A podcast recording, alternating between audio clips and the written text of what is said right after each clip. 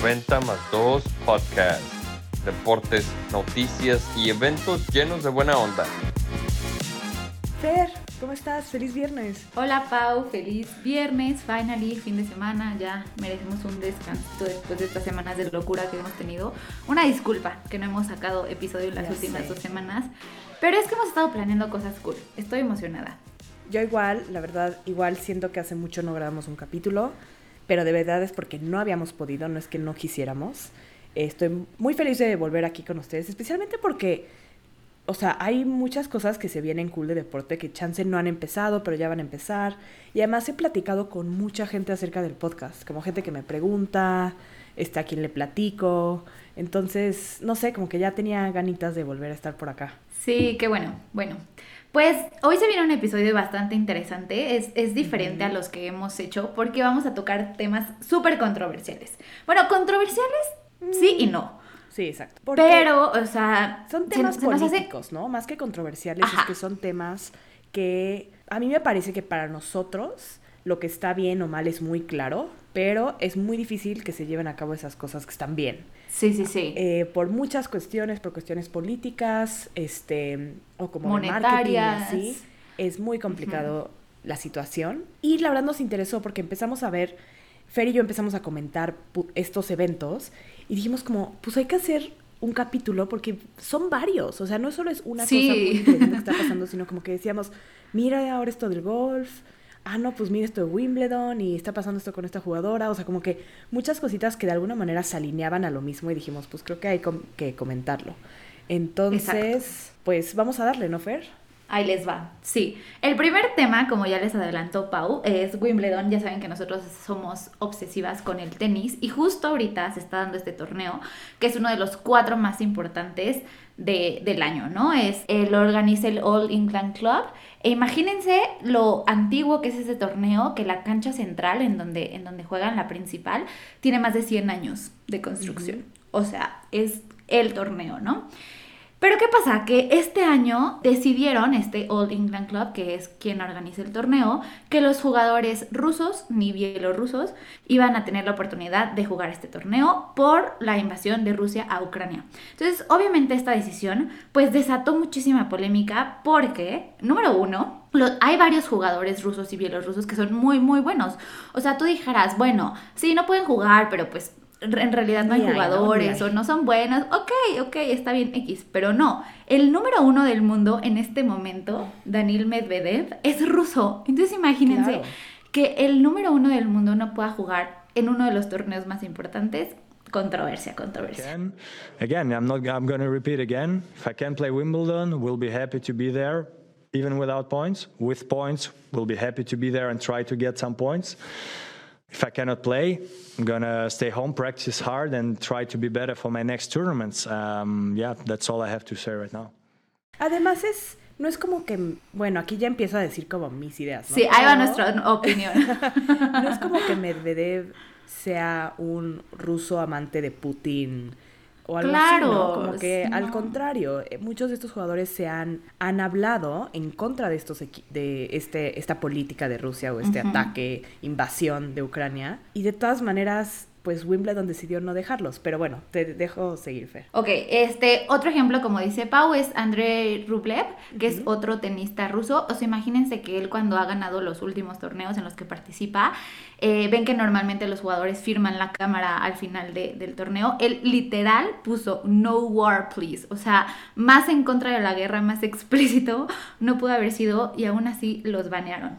Entonces, bueno, como contramedida a esto, eh, la ATP, que es la Asociación de Tennis Players para los hombres, y la WTA, que es la de las mujeres, que son las organizaciones, asociaciones que regulan todo el tenis, que organizan los torneos, que dan puntos, etcétera, decidieron de cierta manera castigar a Wimbledon, o sea, diciendo como, ok, tú no vas a dejar que los rusos ni bielorrusos jueguen, pues ¿qué crees? Que tu torneo tan fancy, tan wow, no va a dar puntos. Entonces, como ya les habíamos explicado antes, cada torneo de tenis da tanto premios en, en, dinero como premios en puntos para que los jugadores vayan subiendo en el ranking y sean los mejores del mundo, ¿no? Entonces imagínense que este torneo tan importante va a dar dinero, pero no va a dar puntos. Entonces como que los jugadores empezaron a decir como, ay, es que es un torneo de exhibición, porque pues si lo gano no me va a dar puntos, no va a servir de nada. Y entonces Wimbledon responde y dicen, ¿sabes qué? Ok, no vas a dar puntos, está bien, pues ¿qué crees? Que voy a dar muchísimo dinero. O sea, imagínense que repartirá la mayor bolsa en su historia. Van a ser 47 millones de euros y aumentó un 11% respecto al año pasado. O sea, es una locura, neta, van a repartir muchísimo dinero, pues justo para que los tenistas pues tengan como otra motivación, ya que no van a tener puntos, pues que tengan como otra motivación, ¿no? Entonces, pues eso es lo que está pasando en Wimbledon ahorita. Sí se me hace muy fuerte, ¿eh? porque en sí, o sea, los organizadores de Wimbledon salieron a decir que están haciendo esto porque el gobierno inglés decidió que no va a eh, tener ningún tipo de negocio con personas rusas. Entonces, los organizadores de Wimbledon dicen, ah, pues nosotros igual vamos a hacer exactamente lo mismo y no vamos a dejar que los jugadores rusos jueguen.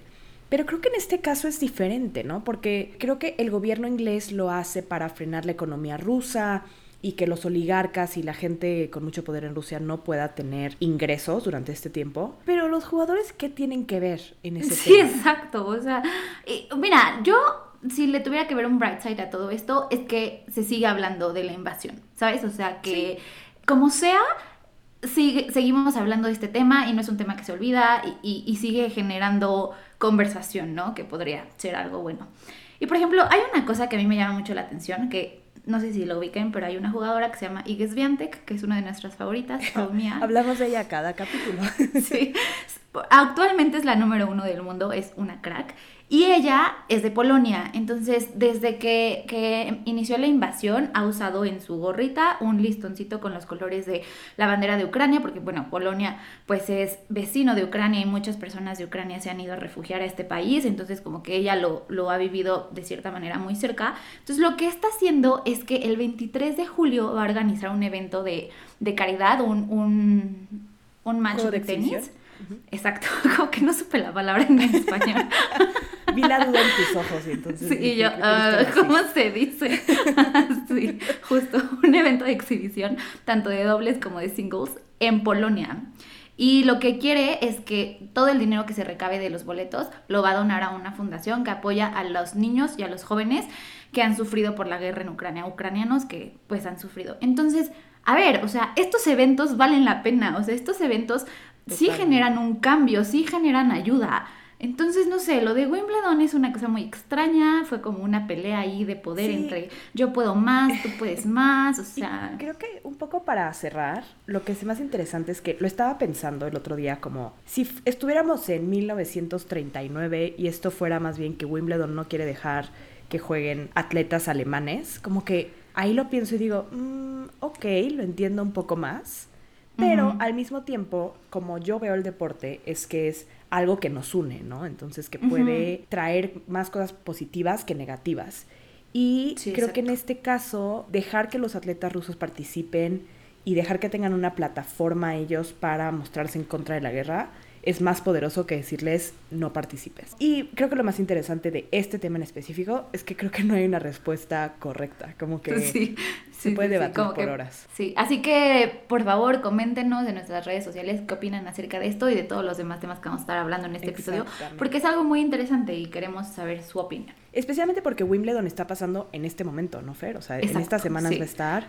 Si están escuchando esto en la semana que sacamos el capítulo, ahorita está pasando Wimbledon, hay que verlo y pues eh, hay que comentar acerca de esto porque está muy bueno. Y bueno, pasamos al siguiente tema, que este quizá lo hayan escuchado un poco menos, pero de todas maneras está muy, muy, muy interesante. Ok, les platico. La WNBA es la liga de básquetbol de mujeres en Estados Unidos. Es la liga de mujeres de básquetbol más grande del mundo, tiene las mejores jugadoras. Empezó hace 25 años, hoy en día tiene 12 equipos y hay 36, 36 juegos por cada equipo en la temporada. La temporada es de mayo a octubre. Algo muy importante es que las jugadoras no reciben muy buena paga en la liga. O sea, les pagan relativamente bien, pero obviamente nada como los jugadores masculinos en la NBA. Y pues ellas saben que pueden ganar más si juegan en otras ligas durante el off-season, entonces digamos de octubre a mayo. Por lo tanto, la mayoría de las jugadoras se va, se va a Europa, a Australia o a China a jugar durante esos meses. En estos lugares, especialmente en Rusia, reciben una excelente paga. Imagínate que cinco veces más que lo que reciben en Estados Unidos. Wow. ¿Y por qué es esto? Porque los dueños de los equipos en Rusia son oligarcas. O sea, que son gente ultra poderosa en Rusia y usan ah, el deporte en general, pero en especial al eh, básquetbol femenino, para lavar dinero. Muy padre, ¿no? Todo está muy cool. Eh, pero bueno, todo esto se los cuento, no nada más porque sea relativamente interesante, sino porque hay una jugadora muy conocida en Estados Unidos, o para los fans del básquet, que se llama Britney Griner. Oh, Griner just rolled perfectly. Slam dunk, Brittany Griner. That's her 13th live in-game dunk. Ella es una jugadora estrella de la WNBA. Eh, tiene 31 años hoy en día, juega en un equipo que se llama Phoenix Mercury, que es muy, muy, muy bueno. Ha sido campeona de la WNBA, jugó las finales del año pasado, ha estado ocho veces en el equipo All-Star, ganó cuando estaba en la universidad, ganó oro con Estados Unidos en Tokio y Río de Janeiro. O sea, es Todo. top. Ha ganado Sí, todo. de- además mide como 2 metros 10, o sea, es realmente una excelente jugadora de básquet. Y ella estaba jugando en Rusia durante este off-season. Y en febrero ella estaba entrando a Rusia para ir a jugar con su equipo que se llama, lo voy a leer porque la verdad no soy muy familiar, se llama Ekaterinburg. ¿Ok? Si lo quieren googlear, ahí Muy se bien. los dejo. Pero bueno, ella estaba Lo entrando a Rusia en febrero y la detienen en el aeropuerto porque un perro de esos de seguridad huele su maleta, llama a la alerta, este, abren su maleta y encuentran un vape con marihuana. Em, entonces, obviamente la marihuana es ilegal en Rusia, entonces la detienen. Y lo interesante de esto es que, aunque la detuvieron en febrero 17 exactamente, se hizo público que ella estaba detenida hasta marzo, porque su cuando la familia de Britney se entera que ella está detenida, dicen, no hay que hacerlo público para que esto no se convierta en algo político donde Putin quiere, a, quiere eh, intercambiar a esta mujer por otra persona que tengan más, atrapado en Estados Unidos, algo así.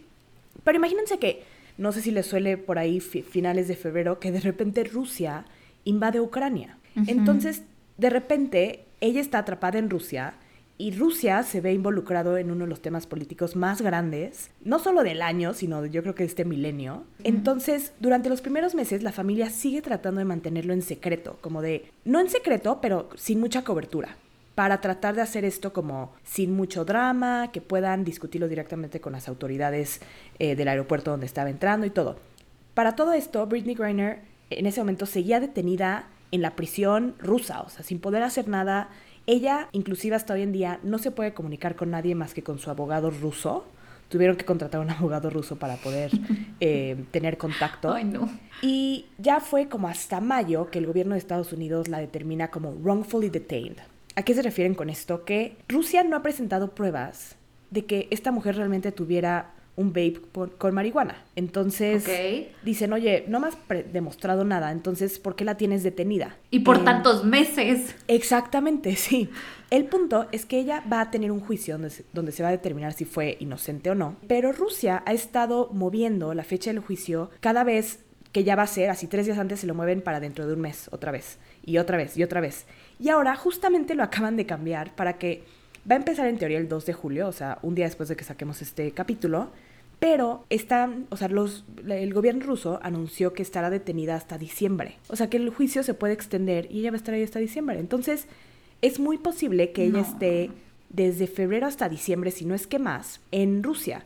Y digo si no es que más, porque si le encuentran culpable, podría pasar hasta 10 años en prisión en Rusia. Es, esto es algo, está brutal, porque es una jugadora que sigue siendo súper, súper conocida en la liga. O sea, hoy en día todas las jugadoras de la WNBA usan en su playera un como sticker que dice BG, o sea, las letras de su nombre. Sí, sus en- iniciales. Exactamente, en la cancha sale ahí BG, siempre están hablando, siempre en cada entrevista como que ellas lo mencionan y también los jugadores de la NBA lo han estado mencionando, pero ella sigue atrapada en Rusia, no se ha escuchado de ella, las únicas fotos de ella son cuando la llevan a, no al juicio, sino como la sacan de su prisión para decirle, te vemos en un mes otra vez.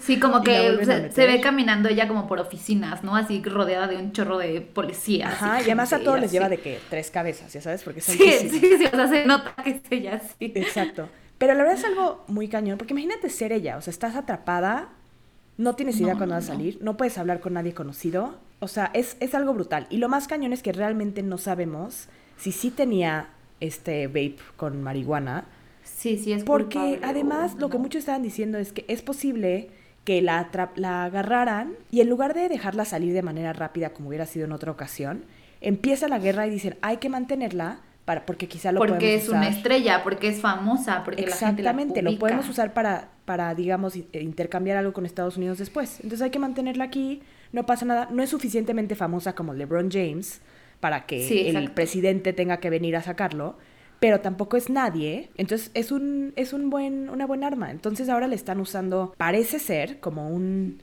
una herramienta en esta guerra y en este enfrentamiento político.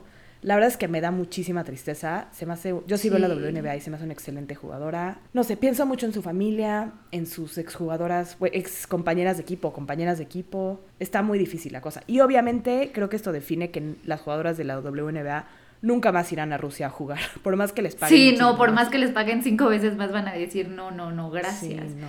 Y yo creo que es un tema del que, o sea, igual y ahorita tú y yo en este momento, pues no, no, no es como que vamos a ir a defenderla o lo que sea, pero pues sí podemos hablar de eso, o sea, podemos hablar de eso, darle visibilidad. Si su familia ya no está en la misma posición que antes de, hey, no digas nada, no hay que darle eh, más cuerda a esto, pues si ahora sí, pues ahora sí, o sea, y tuitear y, y todo lo que esté en nuestras manos, porque pues es que si no, o sea, ¿qué, qué más podemos hacer? Y como tú dices, es, es un tema bien triste y qué mal que está pasando, qué mal que le tocó a ella y pues ojalá si es en diciembre, que sea en diciembre, pero... Ay, ojalá sea más pronto, Ya. porque sí. Ojalá sea más digo pronto, que pero- veo mucho, muchas jugadoras de fútbol, de básquet, todas gringas, tuiteando mucho al, al presidente, o sea, Biden, a la vicepresidenta Harris y al White House como tal, diciéndoles como necesitamos ayuda, eh, lleva meses atrapada, no estamos recibiendo respuestas de su parte, o sea, tratando de llamar la atención y jugadoras top, o sea, Megan Rapinoe, Subert, o sea, algunas de las más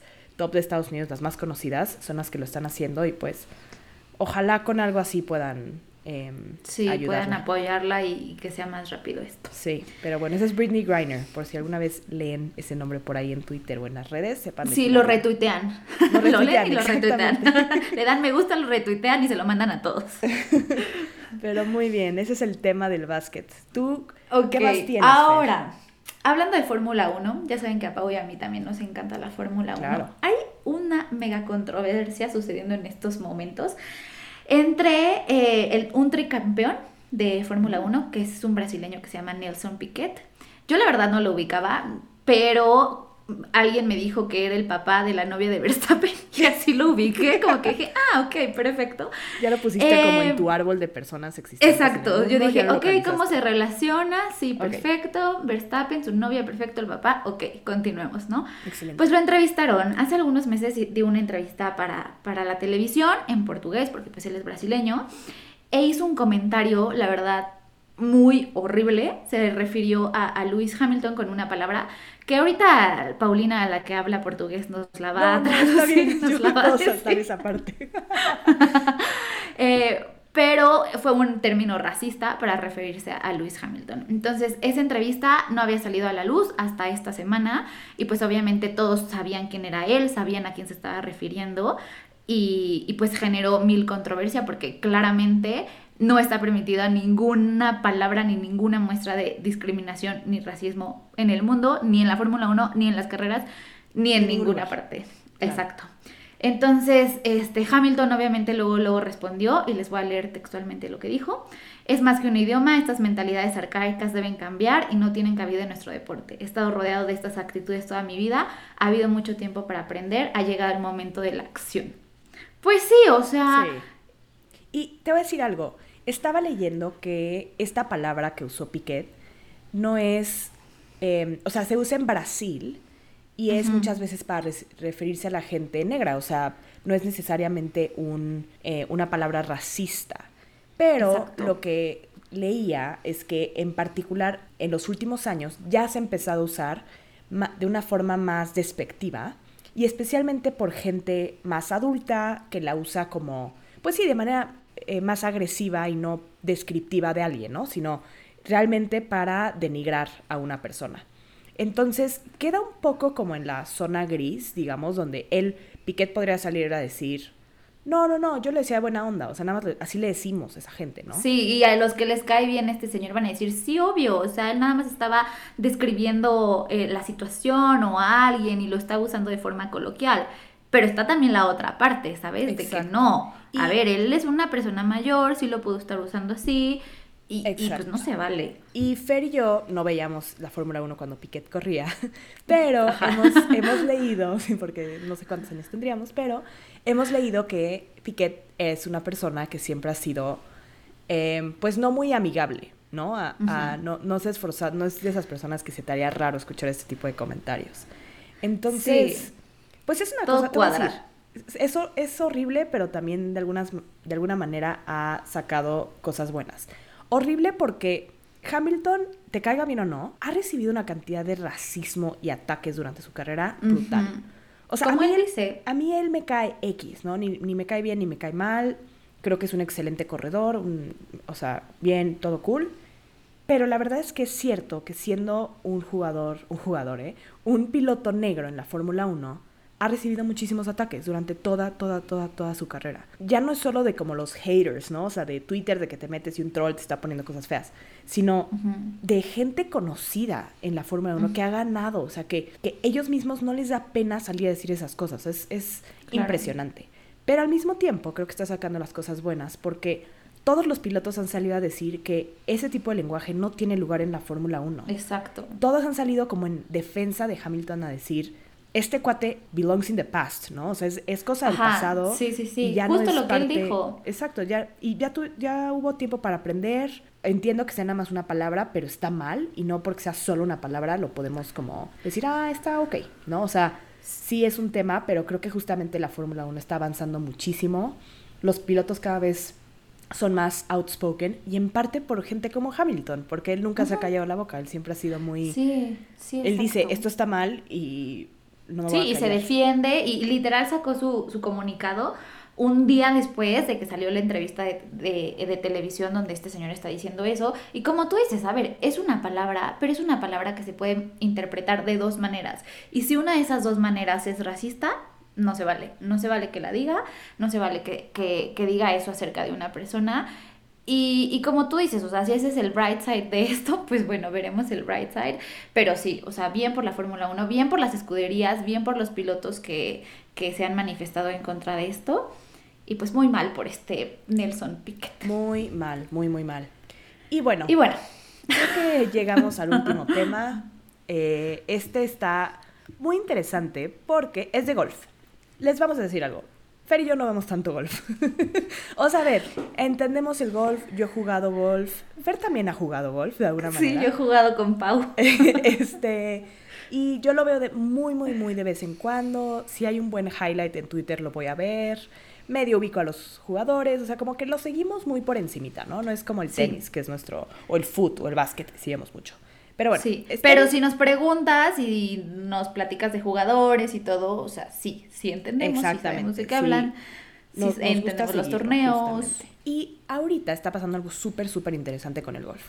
Como ya sabrán, eh, la asociación o liga de golf más importante del mundo es la PGA Tour. Ahí es donde están los mejores jugadores, ahí es donde todos quieren llegar a jugar, son quienes organizan todos los Masters, los Opens, realmente son la top, top, top. Y lo han sido por muchos años. Pero a partir de este año salió una, una nueva asociación que se llama Live Golf. Y si lo ves, todo parece muy bien. O sea, le están pagando muchísimo a los jugadores. Eh, están organizando como torneos en todo el mundo. Y están organizando como torneos con un poco más de tecnología, pero medio mal organizados, digamos. Porque como que, aunque según esto tienen muchísima tecnología, no saben cómo aplicarla. Y como que la Sí, son organización... nuevos, son sí, nuevos o sea, son muy, muy nuevos. Es como si ves cualquier liga muy nueva que dices, "Mm, o sea, ok. Ahora, ¿por qué está interesante esto del Live Golf, no? Pues ahí también puede haber muchas ligas de, de foot, de básquet, lo que sea. Pues aquí está la cosa que lo hace todo más interesante. Live Golf está siendo fondeado por Saudi Arabia, el gobierno de Saudi Arabia. O sea, como tal, el eh, jeque, el emir, no sé, este, de, de Saudi Arabia es quien está poniendo el dinero, todo el dinero detrás del Live Golf. Y O sea, imagínense cuánto es. No, sí, literalmente le están ofreciendo a los jugadores de que 500 millones de dólares, así a los más top, para venirte. Salió el rumor de que a, a Tiger Woods le estaban ofreciendo un billón de dólares Ah, sí. para irse a jugar con ellos. Sí, sí, sí. Y ahora, pero ¿por qué? O sea, ¿por qué no? O sea, ¿qué está pasando? Muy bien. Esto es parte de una cosa que se llama sports washing. Si nos escucharon en la primera temporada, se acordarán que lo mismo está pasando con el Paris Saint-Germain del equipo de fútbol, que también está haciendo. Ese por quién era, también creo que por Saudi Arabia, otro, otro país este, de Medio Oriente, que lo que hacen es invertir en el deporte para limpiar su imagen. Entonces, sí, son países que eh, tienen muchísima corrupción y abuso de personas y misoginia y homofobia y todo eso. Ah, pero le meten un buen al foot. Entonces sí son buena Ajá. onda, ¿no? Sí, de que ah, le pagan a Messi lo que quiera. Exacto. Ay, nos juntaron a Neymar a Messi otra vez, entonces sí tienen que ser buena onda. O, ah, no, es que están organizando el mundial, entonces seguro son buena onda. Sí, o sea, se murieron millones de personas construyendo los estadios, pero tienen el mundial. y eso es lo mismo no, que está haciendo Saudi Arabia. Está metiéndole una billonada, no millonada, una billonada, Billonada, a este torneo para eh, limpiar su imagen. Y lo que está pasando es que entonces PGA salió a decir, ok, se quieren ir a jugar con Live Golf, entonces no pueden jugar en los torneos PGA. No pueden jugar en el Masters, no pueden jugar en el US Open, en ningún Open, nada. No pueden Y participar. ahí es donde entró el drama, más drama todavía. Exactamente. Porque imagínense que el primer jugador que sale a decir que va a ser parte del Live Golf es, pues, nada más y nada menos que Phil Mickelson, que es uno de los grandes golfistas de las últimas décadas. Y Exacto. poco a poco han empezado a salir más y más y más jugadores de golf que se están yendo a Live. Y literalmente es por dinero, no hay otra razón. Sí. Porque no tienen Los- ningún torneo importante, no es que digan, uy, es que aquí realmente nosotros ahora vamos a hacer el Masters, alguna cosa así. No, literalmente es Es porque les dinero. están pagando todo, todo, todo. No sé todo. si ubiquen a los dos jugadores mexicanos más famositos de, de golf del momento, que es Abraham Anser y... Carlos Ortiz. Ajá, ellos dos ya se fueron. O sea, si tú Así quieres es. ver a un jugador mexicano de los buenos en a jugar algún torneo, tienes que ver Live Golf, porque en la PGA ya no van a estar. También Dustin Johnson, que hace unos años ganó el Masters, se fue para allá. Bryson DeChambeau, que es otro como muy conocido, igual ya se fue para allá. Casi, casi el jugador de golf que piensen ya se fue a Live. Es una tristeza porque ya no los vamos a ver en los otros torneos. Inclusive ya se celebró el primer torneo de Live y estuvo bien chafa. Este, no había gente ahí viendo, este, como que no hubo como celebración ni nada, o sea, todo estuvo súper mal. También pasó algo muy interesante que fue que salió el comisionado del PGA Tour y lo estaban entrevistando acerca de este tema y dijo, pues mira, no sé qué quieran hacer los jugadores, pero lo que sé es que en el PGA Tour seguramente nunca les dio pena pertenecer a esta organización. Y no sé si puedan decir lo mismo de. And I would ask, you know, any player that has left or any player that would ever consider leaving, have you ever had to apologize for being a member of the PGA Tour? Y es cierto, porque... Ándele. Pues sí, es literalmente te está haciendo solo por dinero. Algo súper, súper interesante es que algunos jugadores que no se han ido a Live son, por ejemplo, Tiger Woods, que ya dijimos que él dijo que Bien. no, y Rory Bien. McIlroy. Y yo a mí la verdad Rory me caía medio bien, no tenía mucha opinión sobre él. Y cuando lo entrevistaron acerca de este tema, lo que él dijo fue, mira, yo ya tengo una casa muy grande y de mis 20 cuartos solo uso dos. Entonces, ¿a- Pues ¿en qué me va a ayudar oye. tener 40 más? O sea, realmente yo lo que estoy interesado es en hacer historia y hacer historia donde siempre la ha habido. Entonces, creo que él tiene bien, bien la idea de lo que, de lo que está diciendo. Ahora, a ver, yo te voy a decir algo. Si a mí me ofrecieran de que, Pau, me marcan ahorita y me dicen, Pau, te vamos a pagar 500 millones de dólares porque hagas nuestro podcast sponsoreado por Saudi Arabia. o sea, suena muy fácil ahorita decir, ay, claro que diría que no. Yo creo que en ese momento es mucho más difícil de lo que nos estamos imaginando Claro. negar, eh, o sea, la Esa participación en eso. oportunidad, sí. Pero, por ejemplo, para los que no saben de golf y no, no ubican cuáles son los Opens y los Masters y así, o sea, imagínense que, por ejemplo, en el tenis, de repente eh, la ATP sale alguien más, otra organización que empieza a hacer torneos y demás, y entonces los tenistas eh, se van con ellos y entonces la ATP dice, bueno, pero entonces ya no puedes jugar Wimbledon, Roland Garros y demás. Y entonces todos tus tenistas que normalmente se enfrentan en estos torneos, pues ya no se van a enfrentar porque unos están en un lado, otros están en otro. Y además- o no sé, la Champions. O sea, es dividir, Sí, o sea, dividir el deporte totalmente. Entonces, Es como no si hay nada hicieran- bueno, no genera nada bueno. Es como si justamente lo que dices, eh, si salió una, una asociación de básquetbol que fue diferente a la NBA, se lleva a los mejores jugadores, pero el producto es menos bueno porque no tienen la infraestructura que tiene la NBA y además lo está sponsoreando el Chapo. ¿No? O sea, que dices, espérate. Sí, sí, sí. O sea, y no es que la NBA o el PGA o la Champions Sean los eventos perfectos. más limpios, ¿no? Claro que no, y lo hemos hablado no. aquí de cómo no lo son, pero híjole, o sea, a mí me deja con un súper mal sabor de boca. De por sí el golf ya se me hacía así como una cosa medio clasista y como, no sé, difícil de describir. Y ahora todavía más, ¿no? Te voy a decir algo muy interesante que pasó, ya nada más para cerrar.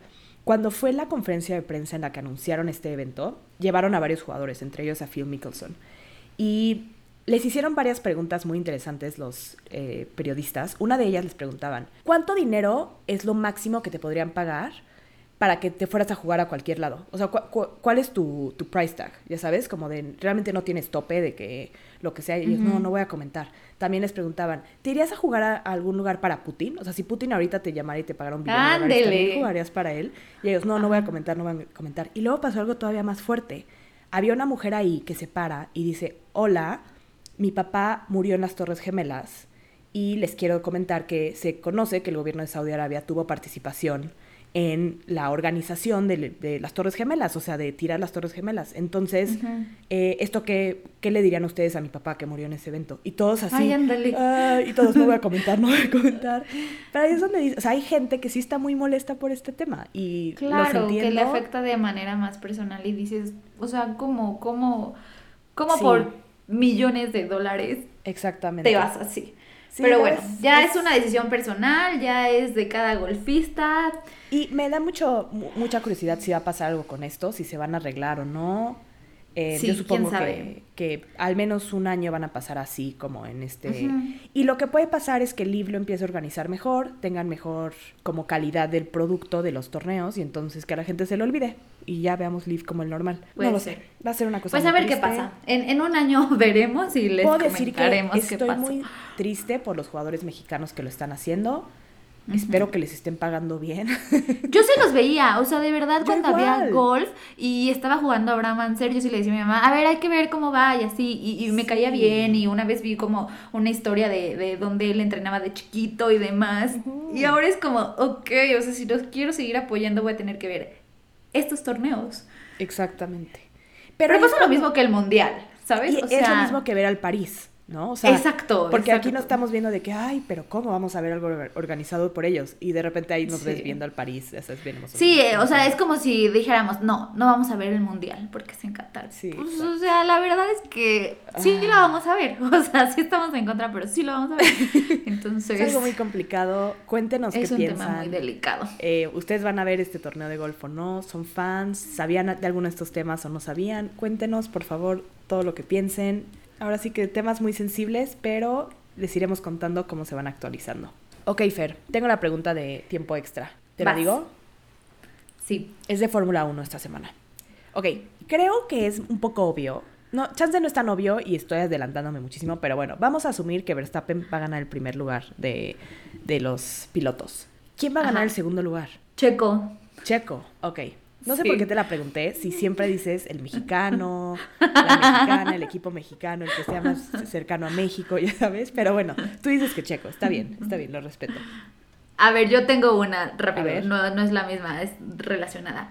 ¿Qué preferirías? Pero también la tienes que responder así, lo primero que se te venga Ok. a la mente. ¿Qué preferirías? ¿Que Checo sea campeón del mundo? O sea, que gane el campeonato Ajá. de pilotos. ¿O que México pase el quinto partido? Que? México pase al quinto partido. ¡Neta! Si México pasa al quinto partido, siento que, o sea, no sé. Pero no- Checo, o sea, Checo ser campeón del mundo, ¿sí No, preferirías pero que te digo algo, quinto partido? Fer, te digo algo de, de fondo de mi corazón. Es, No he, que sea he posible. querido que Checo sea campeón del mundo como desde hace dos años, yo creo. He querido Ay. que México pase al quinto partido toda mi vida. ok, buena Ok, respuesta. Entonces digo, ok, sí, Checo me cae bien, lo quiero mucho, ya sabes, pero no, no, no, México que pase quinto partido. Pero ¿no crees que es más difícil? O sea, si, si fuera como tu deseo y se volviera realidad, ¿no crees que es mucho más difícil que Checo sea campeón del mundo? que- No, ¿eh? Yo no tú acabas de decir que va a ganar en segundo lugar. O sea, Pero en segundo lugar, porque su equipo nunca va a dejar que Max gane segundo pues, y Checo sabe, primero. la, la vida da unas vueltas muy locas. ¿eh? Pero, Bueno, pero ojalá el tengas mundial, toda la razón del mundo. El ojalá mundial, no, no, no me razón. puedo imaginar si pasara algo. De verdad, cada Bueno, pues mundial yo- digo, este mundial se va a lograr. Sí, este mundial, sí, y luego sí, llegamos sí, al sí. cuarto partido y me ves ahí. Y decimos, Tirada "Ah, por las llorando, llorando en Disney juntas Literal, porque perdió contra. Brasil. Sí, no. Pero bueno, ok, ojalá pasen las dos cosas. No te voy a poner a elegir porque ojalá Gracias. este año pasen las dos cosas. Muy bien. Pues muchas gracias, Paulina. Muchas Gran gracias, Fer. Muy buen episodio. Acuérdense, acuérdense de seguirnos en redes. Si tienen alguna pregunta, sugerencia, lo que sea, escríbanos. Y pues nada, nos vemos la próxima semana. Bye. Bye. 90 más 2 podcast. Segunda temporada.